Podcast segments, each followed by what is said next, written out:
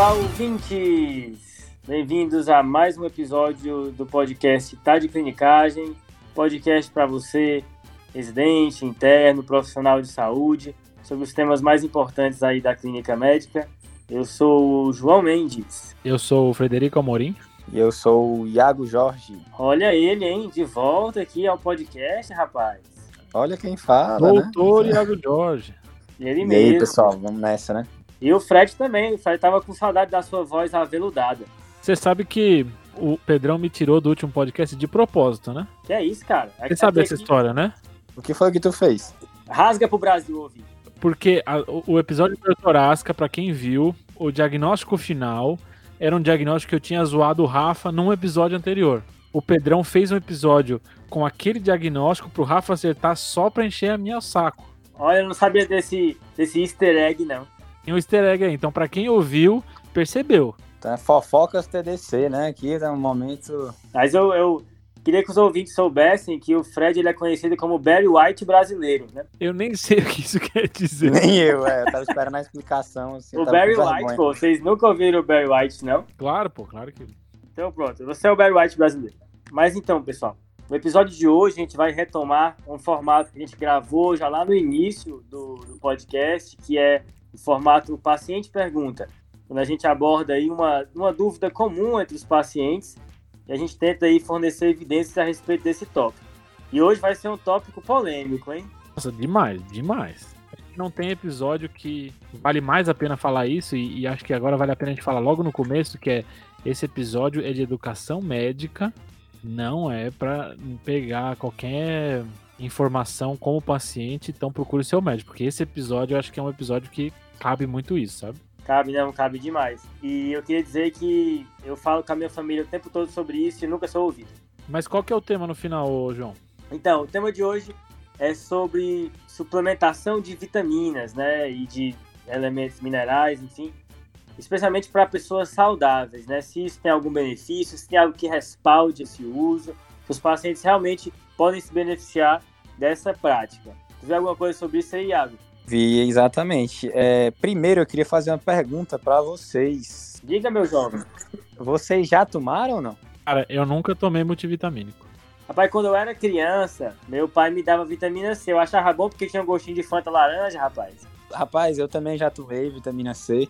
Se eu não me engano, a dose era até de 2 gramas. É, Era, minha mãe botava era pra valer, né? Era uma dose de ataque, né? É, exatamente.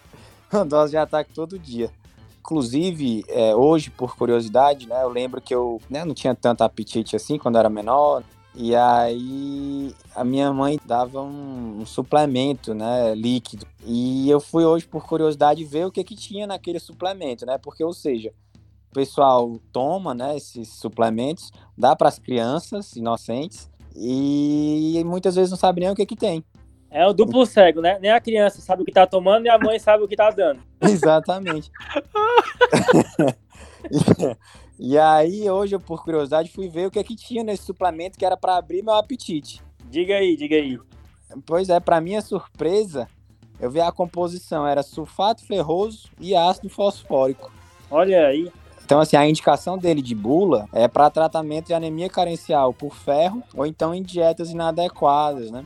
E uma coisa que me chamou a atenção é Ah, que na bula, né, tem descrito interação desse suplemento, que é um suplemento até bastante difundido, com penicilinas, que ele diminui o efeito da penicilina. Isso é uma coisa, né? Que esse, esse assunto, assim, a gente tem muitos polivitamínicos, muitas preparações que vêm com uma série de substâncias e o potencial de interação, especialmente com os pacientes que têm doenças crônicas, não é desprezível, né?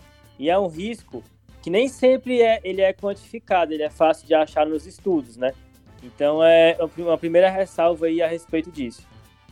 E outro detalhe também é que se for pensar, é um sulfato ferroso que a gente costuma evitar, né, assim, em situações de infecções, né, de estado inflamatórios, que eventualmente quando a pessoa pega um resfriado que não quer comer, talvez a mãe vá lá e dê para a criança, né? Então ela vai dar ferro no momento que a criança está com infecção aguda, né? Também não seja talvez o melhor momento.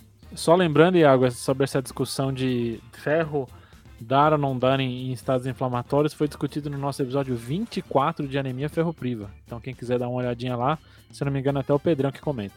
Esse episódio é top, hein? Então, Iagão, só para a gente deixar claro assim o objetivo do episódio, agora que você comentou do, desse, desse seu suplemento na infância, a ideia acho que é para abarcar três situações, né? Ou aquele paciente que chega para você tomando multivitamínico já, ou aquele paciente que já, isso normalmente por conta própria, ou aquele paciente que pede para você um multivitamínico, e aí por diversos motivos, né? E por último, aquele paciente que vem com você tomando é, para você tomando multivitamínico e aí prescrito por um colega, né? Então a ideia é como abordar esse paciente, né? Como que é, faz sentido essas prescrições ou não? É, quando ele pede, vale a pena dar ou não? Acho que, acho que fica nessas, nessas três situações. Boa. E assim, não é tão comum da, da nossa prática a gente ver prescrições, assim, né? Eu não sei vocês, mas eu nunca cheguei a prescrever diretamente um polivitamínico para um paciente, né? E vocês? Eu só recebi pacientes com compressão, mas eu acho que eu também nunca prescrevi. A única vitamina que eu prescrevi acho que foi a vitamina D. Pois é, exatamente. A vitamina D, então, que merece um episódio à parte, né? É, aí nesse episódio, pessoal, a gente não vai falar da vitamina D. Então, o que a gente vai falar hoje aqui se aplica às outras vitaminas e minerais, mas vitamina D especificamente é uma pauta para o futuro. Mas então, voltando, é bem mais comum a gente ver os pacientes tomando por conta própria do que a gente prescrevendo para eles, né? Com certeza. E aí, João, terminando isso, a, a, gente teve a ideia de dividir esse episódio em três partes, né? Uhum. Então, na primeira parte, a gente comenta sobre se há benefício em prescrição de multivitamínicos. Okay. Na segunda parte, se há algum dano na pressão de multivitamínicos. Uhum. E essas duas para pacientes saudáveis. E aí, no último, pacientes que talvez necessitem realmente de, de pressão de multivitamínicos por serem de grupos de risco. E aí a gente vai comentar. Populações especiais aí, né? Exato. Pessoal, e por que que vocês acham que, que a, as pessoas em geral saudáveis tomam esse tipo de suplemento? Rapaz, eu vejo muito pessoal tomando, eu acho assim, tem gente que quer dar quando a pessoa tá resfriada, normalmente uma doença leve, o pessoal às vezes dá, na tentativa de, de curar a doença, né? Apesar de que são doenças autolimitadas que se curam espontaneamente. E também vejo aquele pessoal que toma cronicamente para, entre aspas, aí, muitas aspas, melhorar a saúde, né?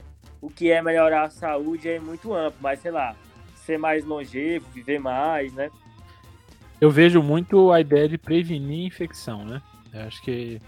E a ideia está muito associada a um termo muito complexo, né? Que é, como, que é muito falado, que é imunidade, né?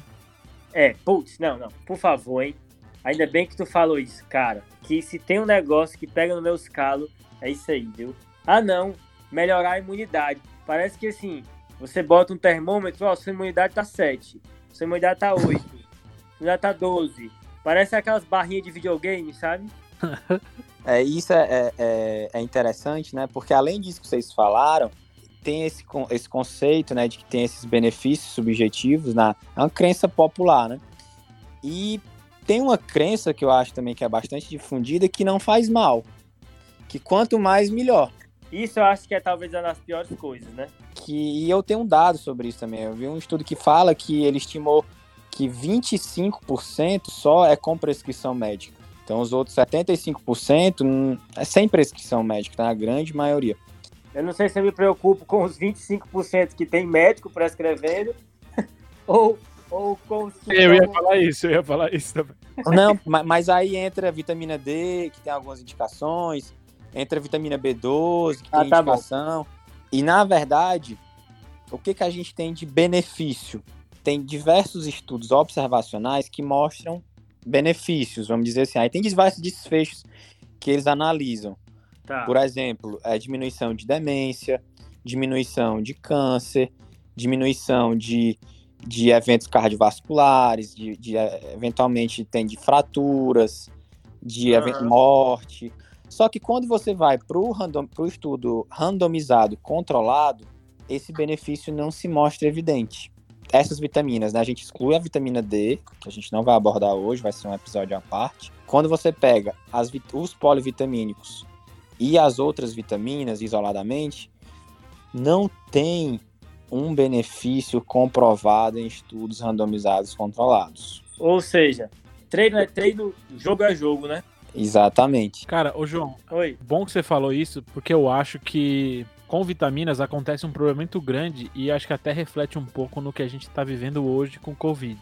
Sim. É, então acho que acho que dá para fazer um paralelo muito grande com os estudos de, de vitaminas com o Covid atual, em que as pessoas pegam as ações in vitro desse, de, desses, dessas substâncias. Então, a gente vê é, efeitos do, da vitamina C sobre o linfócito tal, a gente vê sobre diminuição de espécies reativas de, de oxigênio. Faz hipóteses sobre como isso é, agiria em vivo, só que aí essa transição acaba dando em nada, o que acontece com a maioria das drogas, né? A maioria das drogas tem o efeito in vitro, que a gente não consegue modelar tão bem o corpo humano. Uhum. Quando a gente vai botar isso no modelo real, ela acaba não, trazendo o que a gente achava, porque deve ter algum, alguns outros mecanismos associados que a gente não está conseguindo avaliar nos nossos modelos. Exato. Só de ter esse, esse, essa positividade in vitro já faz que as pessoas se empolguem para tentar forçar um, um, um, benefício em vivo, e não só isso, de ficar trazendo essa evidência in vitro como se fosse uma evidência que valesse para a vida real, mesmo que não tenha comprovação. Isso me lembra muito os antivirais no Covid, onde a gente vê ação in vitro de vários deles, mas em vivo não é tão assim, né? Exato, e eu acho que um dos problemas são esses estudos preliminares virarem notícia para o público, entendeu? Sim, sim. Porque assim, tanto esses estudos in vitro são um problema, quanto esses estudos observacionais sobre hábitos também são um problema. Porque é isso que o Iago falou. O pessoal faz um estudo observacional sobre quem usa vitamina e tem benefício, sei lá, tem menos demência. Mas aí quando vai para o jogo de verdade, que é o ensaio clínico randomizado, não tem diferença, né? Mostra que, ou seja, o que, é que deve ter acontecido aí é importante que quem está ouvindo pense nisso deve, deve ter ocorrido um viés de confusão, que é quando eu vejo correlação entre duas variáveis, mas eu acabo inferindo causalidade quando eu não posso fazer isso, certo? O único instrumento que me permite bater o martelo que uma coisa causa a outra é o ensaio clínico randomizado, certo? Então, um exemplo famoso é aquela correlação de que países que comem mais chocolate têm mais prêmio Nobel. Logo, vou comer mais chocolate para poder ter mais prêmio Nobel no meu país. Mas na verdade, porque os países que comem mais chocolate são os países mais ricos, que têm melhor educação. Então é um exemplo de viés de confusão aí. É, eu acho que é aquele ditado que é estudos observacionais não confirmam hipóteses. Isso. Eles levantam a bola, né? Eles levantam a hipótese. Quer dizer, então, que o pessoal fez ensaio clínico randomizado atrás do outro sobre várias vitaminas e não acharam nada? Então, para não dizer que não acharam nada, tem um, uma revisão sistemática é, da Cochrane, publicada em 2013, que eles buscaram né, uma correlação entre vitamina C e resfriado. Então, o que, que eles, eles é, encontraram nesse trabalho? É, eles viram que houve um benefício na população geral, né? População saudável, com alimentação adequada. Você repor a vitamina C diariamente, né? Profilaticamente, você reduziu a duração do resfriado em uhum. 8% em adultos. Olha, então vamos lá. Você toma vitamina C todo dia da sua vida, você vai reduzir o tempo que você tem resfriado em 8%. Também tem outros estudos que foi usado como tratamento, ou seja, a pessoa teve sintomas de resfriado e começou a tomar vitamina C depois que teve os sintomas. Quando foi feito dessa forma, não houve diferença é, de duração. E aí teve uma, tem uma subpopulação que teve um resultado bem curioso. Hum. Os maratonistas soldados e, os, e, o, e, as pessoas que fazem esqui, os esquiadores, que houve uma redução da incidência de resfriado nessa população, né? Quando eles usavam profilaticamente. Então, o pessoal aí que, os esquiadores brasileiros aí, fiquem ligados, hein, pessoal? exatamente. O que, que esse artigo concluiu? Porque, na verdade, quando você usa profilaticamente, você reduz a duração em 8%, mas quando você usa terapeuticamente, não tem diferença. Você vê que é uma, uma evidência bem, bem frágil, né? E um benefício muito pequeno, uma redução de 8% na duração. O resfriado dura 5 dias. Vai durar 4 dias e meio, né? É, então, sabe, é um, é um benefício bem frustro, né? Mas para não dizer que não, não teve nenhum, é, encontrei esse. Então, para resumir, parece que é, todos os ensaios clínicos foram negativos, exceto essa revisão sistemática aí da Cochrane, que mostrou que agora se você ia ficar bom do resfriado de, é, à noite, você vai ficar bom do resfriado de tarde, é isso? é, é cara, como é que você calcula isso. 8% de duração de sintomas, cara? Não faz nenhum sentido. Não cara dá, calcula em horas e aí vê 8%. É... Não dá, cara. Imagina o cara, não, meu nariz tava escorrendo até depois do almoço, agora tá escorrendo até de noite. Exatamente, qual é a precisão da duração é. dos sintomas, né? Porra. Então, assim, tem diversos, né, assim, diversas, na verdade, revisões sistemáticas que analisam tanto vitaminas individualmente como é, polivitamínicos que, de fato, assim, com diversos desfechos foram tentados, demência, câncer, desfechos cardiovasculares, entre outros, diminuição também de, de, de, infecções, né, que foi esse que a gente citou, e não houve assim um, um desfecho adequado, não houve desfecho positivo com as intervenções, né, exceto por esse trabalho, né, por essa revisão da, da Cochrane, que foi um, e foi um resultado bem frágil. Rapaz, só falar uma, uma, uma comédia aqui para vocês. Vocês sabiam quem foi que começou essa história da vitamina C, né? O Pasteur. O Linus Pauling, lembra dele? Linus, Linus Pauling, não foi o Pasteur, Linus Pauling. Isso. Menino Linus Pauling ganhou o prêmio. Não, e o cara era viciado nisso. Ele falava que, toma, que é pra tomar, que melhorava tudo. Isso, é. O cara era é, químico, né? Exato. Lembra daquele 1S2, 2S2, 2P6, né? Meu Deus. Lembra disso? Nossa. Aí, mas assim, ele que tinha essa história da, da vitamina C, e ele, ele morreu com 93 anos. Mas aí, isso é outra falácia que as pessoas usam, né? Elas pegam anedotas e querem generalizar, né? Sendo que não dá para você basear condutas em anedotas, né? Só porque o cara viveu 93 anos e pronto, né? Nada mais atual do que isso que você falou, né, João? Eu queria fazer uma, uma consideração. Existem duas populações especiais que está indicado principalmente aqui no Brasil, a reposição né, de vitamina A, que é em, em puérperas imediatamente após o parto, e em crianças, principalmente depois que, que cessa o aleitamento materno exclusivo, até por volta de 5 anos existe a recomendação de, de reposição de vitamina A. Então, ficar ligado nessas duas é, populações especiais que não estão, em geral, no dia a dia do, da prática do, da clínica médica. Pois é, rapaz. Mas aí, pensando em efeitos colaterais, né? Boa parte da literatura sobre isso, como nas outras coisas, é americana, né? E lá, assim, eles jogam no mercado e se der ruim, eles, eles vão atrás. Eu pensei, como é que isso deve ser no Brasil, né? E aí eu fui ver, a Anvisa tem um, um instrumento normativo a respeito disso de 2018. E lá eles estabelecem as doses máximas. Então isso é regulamentado no Brasil, tá?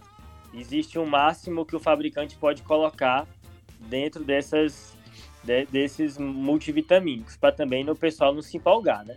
Não, é porque se, se deixar, o pessoal faz pulso de vitamina C, né? É o Brasil, né? O Brasil é, não tem limite, né? O limite é não ter limite. Então... Quem tem limite é município. Exatamente. e aí, rapaz? Tá tudo discriminado aqui no anexo 4. Eu vou, eu vou botar essa, essa norma aí nos, nos nas referências também. Mas assim, a principal fonte para dar uma olhada nessa, nesse aspecto de efeitos colaterais, né, é um documento, uma revisão do USPSTF. A gente sempre cita, assim, nesses episódios de, de medidas de saúde pública, esse, essa instituição, né? É que nem aquela série do JAMA que a gente sempre cita, isso também a gente sempre fala. E aí o USPSTF, em 2013, lançou uma análise sobre o uso de multivitamínicos para prevenção de doenças cardiovasculares e câncer. E o que, que eles chegaram à conclusão? Né? Primeiro, que a evidência era insuficiente para avaliar os benefícios ou malefícios de multivitamínicos. Então, para prevenção dessas duas coisas. Então, ficaram em cima do muro aí, né? Que foi isso que, eu acabo, que a gente acabou de falar, né? Exatamente. Outras coisas que eles chegaram foi que a evidência atual era insuficiente para avaliar benefícios e malefícios de nutrientes específicos, com exceção do beta-caroteno e vitamina E, que aí sim eles Porque eles são bons, é?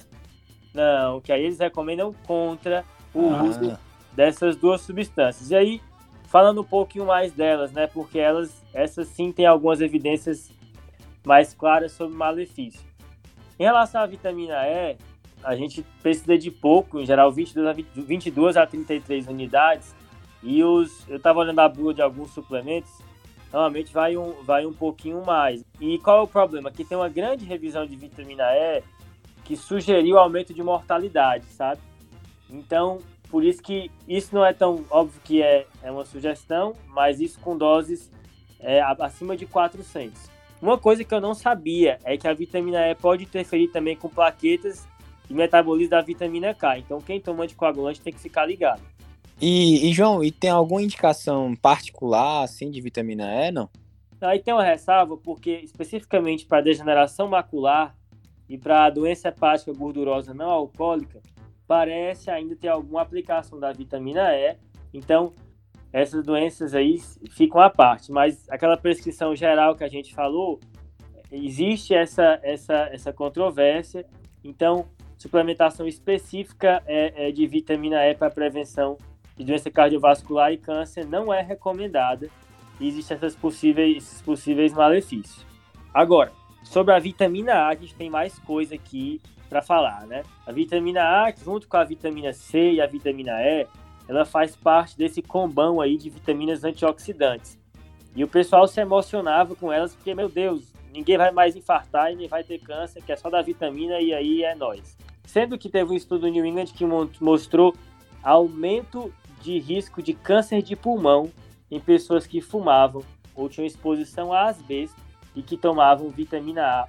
Esse foi um, foi um grande um estudo que impactou muito essa, esse movimento que, que louvava esse tipo de prática, porque mostrou um malefício concreto e capaz de, de aumentar a mortalidade nesses pacientes, né? Então, é, é, tem que tomar cuidado com a suplementação de vitamina A.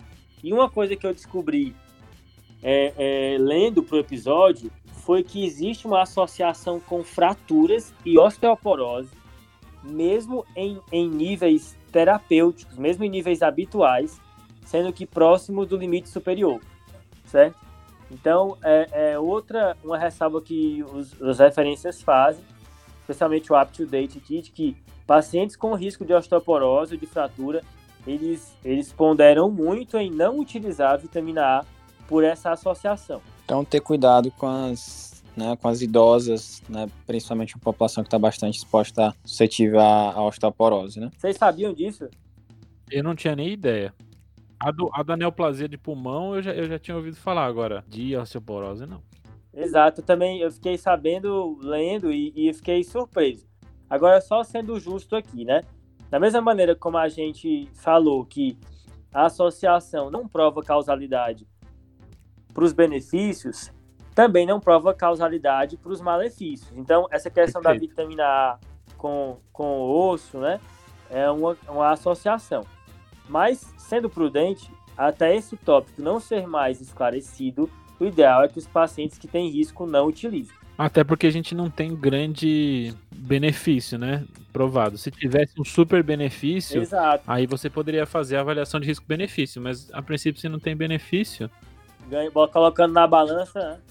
É só suspeita de risco versus suspeita de benefício. Exatamente. Tem uma. Ô, ô João, você chegou a ver sobre nefropatia por oxalato associada à vitamina C? Essa é famosa também, né? Assim como o câncer de pulmão da vitamina A é famoso, e, e teve um estudo sueco do Instituto Karolinska que mostrou isso aí que você falou, Fredão. É, esse estudo, ele é um estudo relativamente recente, agora de 2013, e mostrou um aumento de incidência de cálculos renais é, é, no segmento de 11 anos de pacientes que faziam suplementação com vitamina C, em geral, na dose de 1 grama, que é essa que a gente vê por aí. É, e, e, tem uma ideia de que pode até fazer nefrite de tubo intersticial e, lesão, e, e ficar DRC por hiperoxalúria, né? Mas assim, o que a associação mais consistente é essa do aumento de risco de, de cálculo, que não é uma coisa inócua, né? É, e é, um, e é um, um, tipo de agravo à saúde muito mais significativo do que um resfriado. Ah, com certeza. Muito mais significativo do que a sua coriza melhorar de noite ou de tarde. Exatamente. Então é isso, a, a, vitamina E, numa dose alta, pode ter esse aumento de mortalidade, mas uma coisa ainda um pouco esclarecida. A vitamina A, com esse aumento de risco de câncer de pulmão em pessoas já predispostas. É, além também da, de ser importante marcar a questão da osteoporose e a questão da vitamina C e cálculos renais. Então, é, é esse apanhado aí mostra que não é só umas vitaminazinhas que eu vou tomar aqui, é tranquilo, bola para frente, né?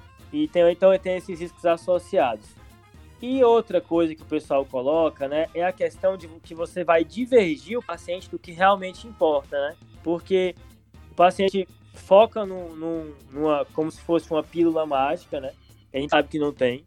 E que, na verdade, são intervenções comportamentais que vão ajudar mais. E, além do que, ele vai aumentar os gastos dele, dele com, com uma intervenção que não se mostra benéfica e que tem potenciais malefícios, né? Eu acho legal que você comentou, João, porque tem aquela ideia de que alguns pacientes, por estarem usando multivitamínicos, acabam seguindo dietas um pouquinho pobres, pensando que elas podem compensar com esses multivitamínicos, né? Então existe também essa ideia de, ah, eu, eu, minha, minha dieta é podre, mas pelo menos eu tomo multivitamínico, então eu tô tranquilo, tô zerado. Exato, cria uma falsa sensação de segurança, né? Inclusive, tem trabalho, Fredão, que mostra que os, os nutrientes né, dos alimentos eles são melhores absorvidos do que esses suplementos concentrados. Isso é bem interessante, né? É, isso só reforça o ponto de que é difícil avaliar estudos observacionais sobre hábitos de vida, né? Porque tem muita coisa envolvida em um hábito não vem sozinho. Se por um lado algumas pessoas se confiam na vitamina e não fazem nada, outras pelo fato de se preocuparem muito com a saúde, tomam vitaminas, fazem exercício, têm uma dieta melhor e talvez o benefício visto no estudo observacional seja por conta dessas outras variáveis que não são controladas. É muito difícil controlar isso, né? Isso vale para vitaminas e para estudos com dieta, né? Tudo bem, bem difícil de avaliar, né? Então, só para fechar a parte dos benefícios e malefícios, João e Iago, vocês nesse momento, prescreveriam multivitamínicos para o paciente de vocês, sim ou não? Eu não. Eu também não. E vocês, se tivessem perante um paciente que está usando, vocês recomendariam tirar? Aí eu acho que é uma discussão maior. Tirou da jogada, próprio, né? Na verdade, sobre isso, Fredão, eu acho que eu colocaria uma coisa antes, né? Queria comentar que a gente talvez não dê importância e, na verdade, o paciente não dá importância e a gente não dá importância porque a gente talvez nem descubra que ele está tomando a, a, substância, né, o polivitamínico, se a gente não perguntar bem ativamente. Pois é, eu acho complexo isso aí, Fred, porque assim, entra muito em qual é o modelo do médico, qual uhum. é o papel do médico, né? O que, que você acha, até onde você deve entrar na vida do paciente, né? Quão horizontal vai ser essa relação ou não. Mas você abordaria então, assim, os possíveis danos e, e os benefícios dessa medicação com o seu paciente ativamente? Tentando colocar então em afirmações, certo? Que acho que fica mais fácil. Se o paciente fosse um paciente de risco, exemplo, pessoa com osteoporose, uma pessoa com alta carga tabágica, é, essa uma pessoa com cálculo renal, essa eu abordaria mais ativamente, certo? Se fosse uma pessoa sem esses fatores de risco, que a gente sabe que já existe uma propensão maior, eu veria se não existem outros problemas ativos que eu tenho que abordar nessa consulta. Porque eu não me vejo atendendo um paciente hipertenso diabético descontrolado e tomando polivitamínico e eu abordando o polivitamínico nessa consulta, entendeu? Outra coisa é, que eu acho que vale a pena, depois que você sabe as medicações que o paciente toma, juntamente com esses polivitamínicos, eu acho que uma dica muito boa é você checar se tem alguma interação medicamentosa, né? entre as medicações dele e os, o polivitamínico. Aí, se ele tiver alguma interação medicamentosa significativa, aí eu acho que também vale a pena ser enérgico. Boa. E você, Fredão? Não prescreveria para pacientes saudáveis que não têm é, nenhum risco, não são, não são populações de risco, que a gente vai comentar daqui a pouco. E não só abordaria, como sempre abordo, inclusive no PS. Sério? Sempre abordo. Assim, quando tem tempo, né? Se, se tá uma loucura, etc., eu não abordo, mas que eu acho que faz parte da gente também é, ser um pouquinho de informação em saúde, sabe? É, é um, um, conceito que vocês comentaram outro dia de letramento em saúde, né? Acho que faz parte a gente tentar contribuir para isso. Então acho que vale a pena a gente tentar abordar de alguma forma isso sempre, não sei, essa é a minha visão. Agora, ver, tal, talvez sentir aquela coisa de, de, do dia a dia, de sentir o paciente, ver se ele se ele tá, se ele tá aberto a esse tipo de discussão ou não, mas a princípio, em geral, eu abordo de alguma forma.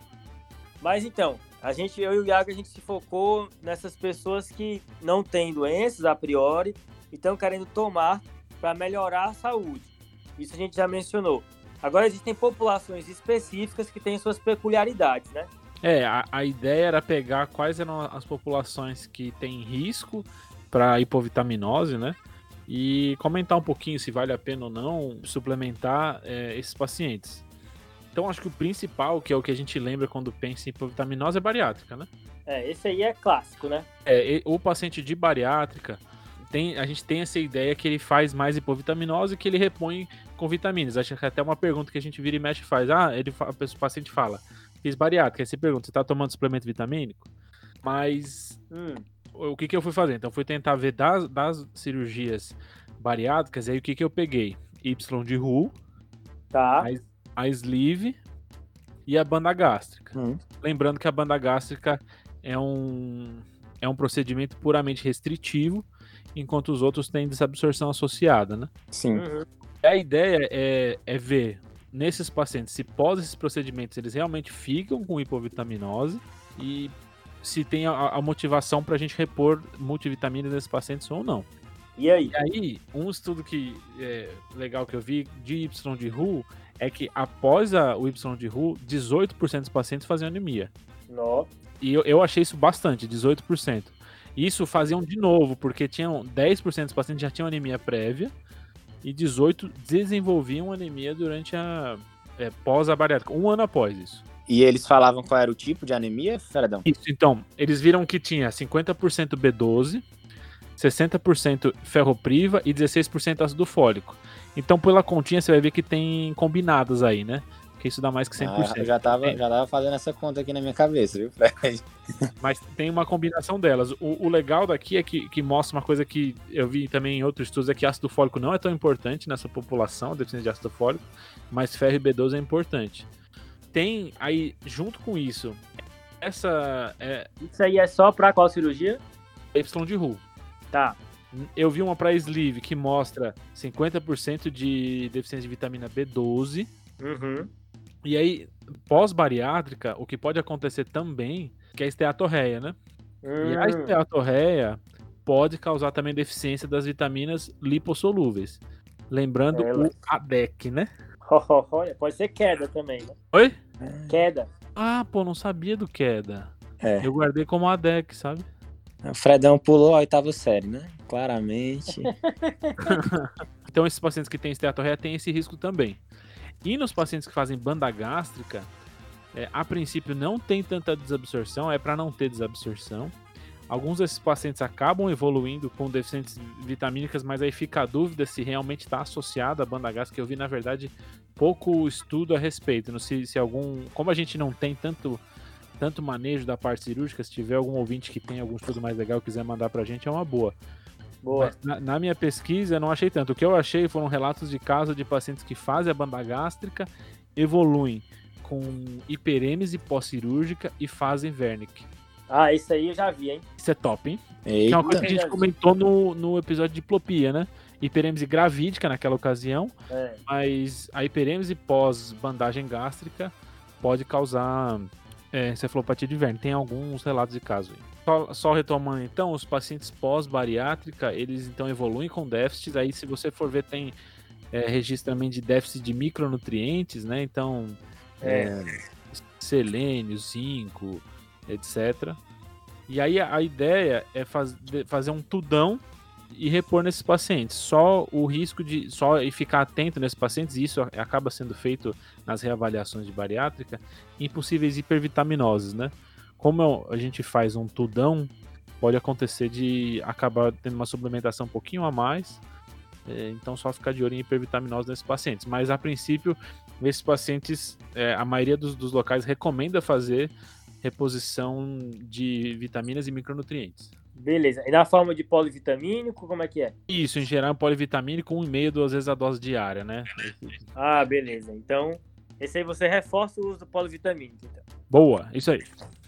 Só que se, se você pode tentar usar o mesmo, o mesmo princípio para outras doenças desabsortivas, né? Ou, ou outros procedimentos absortivos, então, é, às vezes alterações de trânsito que a pessoa teve que fazer por neoplasia, trauma, etc ou para uhum. doenças desabsortivas. E nas doenças desabsortivas, tipo doença celíaca, por exemplo, ou algumas doenças inflamatórias intestinais, isso já não achei tão claro. É, existe realmente é, relatos, existe uma relação de, de, deficiência de ferro e deficiência de B12 com doença celíaca. Até pesquisa de doença celíaca é uma, em alguns locais, a avaliação inicial de anemia ferropriva. Até uhum. vou mostrar aqui no nosso episódio que a gente comentou no começo do, do desse aqui, de anemia ferropriva, a gente comentar disso. Mas não tem, não achei uma, uma, uma abordagem tão detalhada assim de não, repõe em todos os pacientes. Esse é o paciente para você ficar de olho. Então, avalie o, o status vitamínico desse paciente e aí, caso ele tenha alguma deficiência, você suplementa. Então, é, é, enquanto que nas, nas cirurgias bariátricas você faz uma reposição preemptiva, nas doenças desabsortivas você fica mais vigilante. É isso. Né? Isso, né? isso foi o que eu achei. Porque eu não vi um, um, um, guideline específico recomendando isso. O Iago tinha visto um, um comentário, né? Tem um trabalho publicado no JAMA em 2018, um artigo de opinião de dois médicos epidemiologistas de Harvard. E olha, olha esse título do artigo: é, Suplementos vitamínicos e minerais. O que o clínico precisa saber? Rapaz. E aí, em relação a isso, Fernando, você acabou de falar, ele, ele realmente já ele adota uma, uma conduta mais liberal. Ele, ele recomenda a reposição de, por exemplo, de ferro, de vitamina B, vitamina D, zinco e magnésio nessas doenças desabsortivas, né? Doença de Crohn é, é, e doença celíaca, por exemplo. É, isso, isso é meio, meio discordante na literatura, né? Tem discussão ainda. Então, pelo menos lembrar que, que esses pacientes podem fazer é, hipovitaminose. E aí, se vai repor ou não, acho que vale a pena uma, uma discussão aí. Talvez dar uma lida a mais e ver o que, que você acha. Mas, boa. A princípio, pensar que esses pacientes podem fazer. Uhum. E aí tem um outro tipo de desabsorção que acho que a gente às vezes esquece, que é a pancreatite crônica. Nossa, essa daí a gente esquece mesmo. É, porque a gente vira e mexe e vê paciente com pancreatite crônica e, e, normalmente ele tem algumas outras comorbidades associadas, etilismo, uhum. hepática, etc. E vem com algumas complicações e a gente às vezes esquece que esse paciente pode ter hipovitaminose, né? Às vezes, pelo próprio etilismo, ele já tem hipovitaminose. O próprio etilismo já é um, um, um, fator de risco em si. E aí eu fui dar uma olhada em, em hipovitaminose em pancreatite crônica e tem um estudo que mostra que 14% dos pacientes com pancreatite crônica têm hipovitaminose A e 24% tem hipovitaminose E. Então, assim, não é pouco da população. Então, esses pacientes aí, se juntar com etilismo e talvez com alguma outra doença, aí fica bem complicado. Então, acho que esse é um paciente também para ficar de olho em hipovitaminose, sabe? Mas não para repor empírico. E, Fredão, e nos pacientes com etilismo, tem alguma recomendação de reposição vitamínica? Estudo grande, comparando dar ou não dar multivitamínico por esses pacientes, não tem. É difícil fazer também, né? É, bem difícil. E às vezes a gente tem que aceitar, né? Que tem um, alguns tipos de estudo que são é, difíceis o suficiente que provavelmente não vão acontecer, né? Exato. Mas aí a, a ideia de, de, alguns autores é que esses pacientes, considerando o risco-benefício da, da reposição vitamínica, talvez nesses pacientes, principalmente o, a, os que estão associados à desnutrição, porque o, o etilismo e a desnutrição estão muito relacionados, né? Sim. E, e condições de vulnerabilidade social também. Também. Fica, fica, difícil é você recomendar para o paciente usar polivitamínico, sendo que socialmente ele já é bem vulnerável, né? É, então, nesses pacientes é, é, comum fazer a reposição multivitamínica, apesar de não ter grande evidência. E aí tem outras duas populações que estão mais associadas à ingesta, que um, um, grupo é o grupo que faz isso de um jeito patológico, né? Que, são, hum. que é a anorexia e a bulimia na verdade, mais qualquer distúrbio desses de alimentação, né? Tem é, um espectro né, desses distúrbios. Uhum. Mas o estudo que eu vi foi a avaliação de micronutrientes nos pacientes é, com anorexia. 45% dos pacientes tinham pelo menos um déficit vitamínico. Uhum. Então, tipo, isso, isso dá quase 50, quase metade dos pacientes, a maioria vitamina A e vitamina B9, mas o outro déficit que eles tinham era de selênio. Nossa, cara. Nossa o quanto isso é, é, importante na prática ou não. Porque esse é o negócio, né? Esses estudos dosam os micronutrientes e as vitaminas com o paciente sem apresentação clínica. Aí é complicado. O que, que essa hipovitaminose sem alteração clínica realmente quer dizer? Mas de qualquer jeito, esses pacientes têm risco. E até tem relatos de caso que fazem até escorbuto, sabe? Nossa, cara. É porque o escorbuto ele faz umas manifestações que às vezes confunde até com doença da reumato, né? É, artralgias, alterações é, é, de sangramento. já vi trabalho de pediatria mostrando crianças atendidas em clínicas reumatológicas com condições é, atribuídas a doenças da reumatologia que na verdade tinham escorbuto. E, e, também faz diagnóstico diferencial com um tipo de leucemia, né? Pode dar hipertrofia gengival com sangramento, que é encontrada na leucemia tipo M4. Então isso é, eu acho que é bacana a gente pontuar que você tem que ter um alto grau de suspeição, porque não é um diagnóstico que a gente vê todo dia, né? É, eu acho que é por isso que a gente está comentando desses pacientes específicos, nos desabsortivos e nos pacientes com, com problemas alimentares, porque esses são os pacientes que têm esse risco maior, né? Boa. Exatamente. O paciente que vai fazer isso, ou é um pós-bariátrica, ou é, um, é esses pacientes com, com distúrbio alimentar, ou é um paciente com algum, alguma desabsorção de alguma forma, né? Provavelmente vão ser esses os pacientes, a não ser que você esteja em algum lugar do mundo com um, uma dificuldade social muito grande, né? É, verdade. Mas então, Fredão, a recomendação nesses pacientes que têm distúrbio alimentar, qual é? Ficar de olho. Ficar de olho nesses pacientes, considerar é, avaliar o, o, perfil vitamínico deles e, a, a, depender do resultado, fazer um tratamento e vai ter local que vai orientar a fazer tratamento empírico, mas isso é bem discutível ainda, né? Uhum.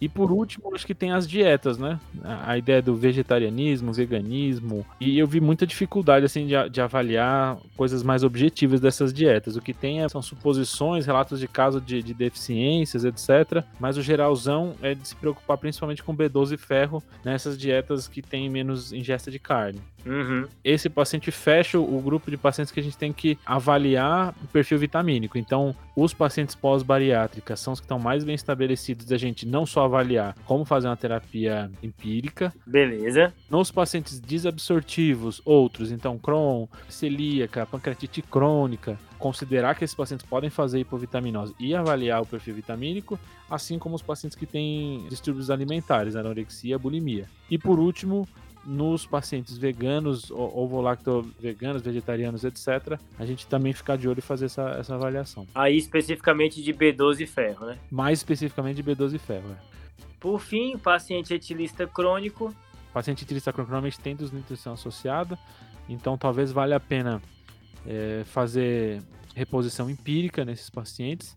Apesar de não ter grandes trabalhos, talvez o, o, o risco-benefício vai, vai, tenda mais a fazer a reposição do que não. Mas os pacientes fazem hipovitaminose, então talvez fazer uma avaliação micronutricional deles e reposição empírica.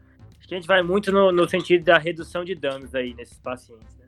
Acho que sim. É, é uma doença bem bem prevalente que às vezes é difícil fazer avaliação. Essa avaliação que a gente fala de avaliação de micronutrientes, talvez alguns locais só façam reposição direta, porque é difícil fazer essa avaliação. Né? Exato. E às vezes você vê esse paciente uma vez e ele cai no mundo de novo, né? É Exato. É.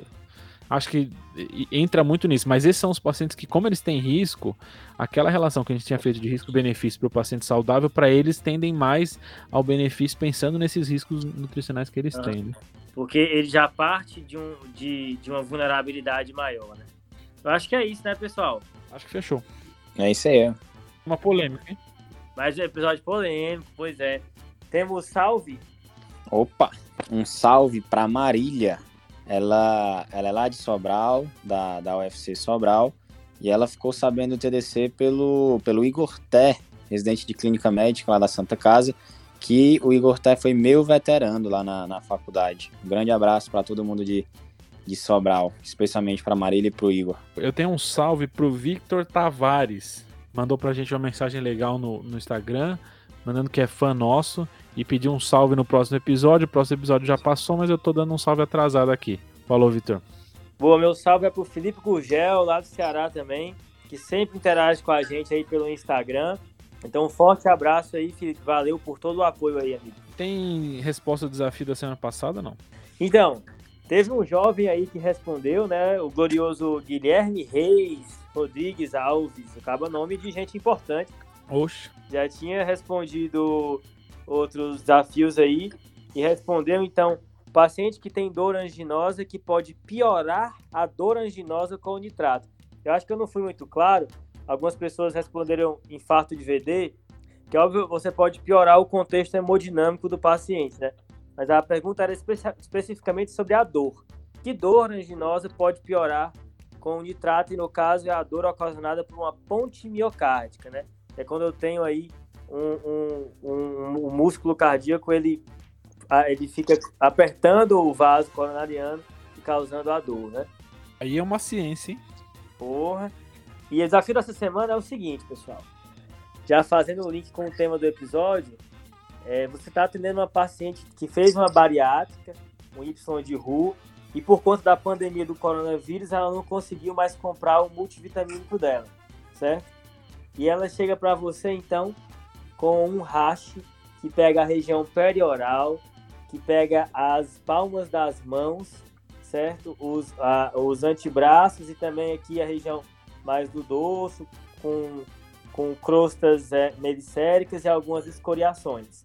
Você retorna o polivitamínico dela e o quadro melhora. E aí?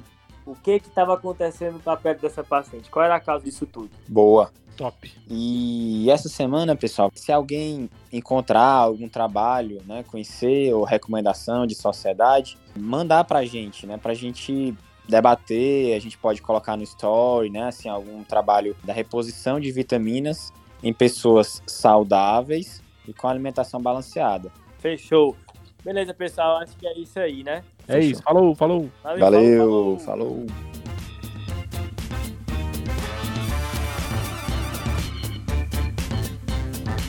Esse podcast tem como objetivo educação médica. Não utilize como recomendação. Para isso, procure o seu médico.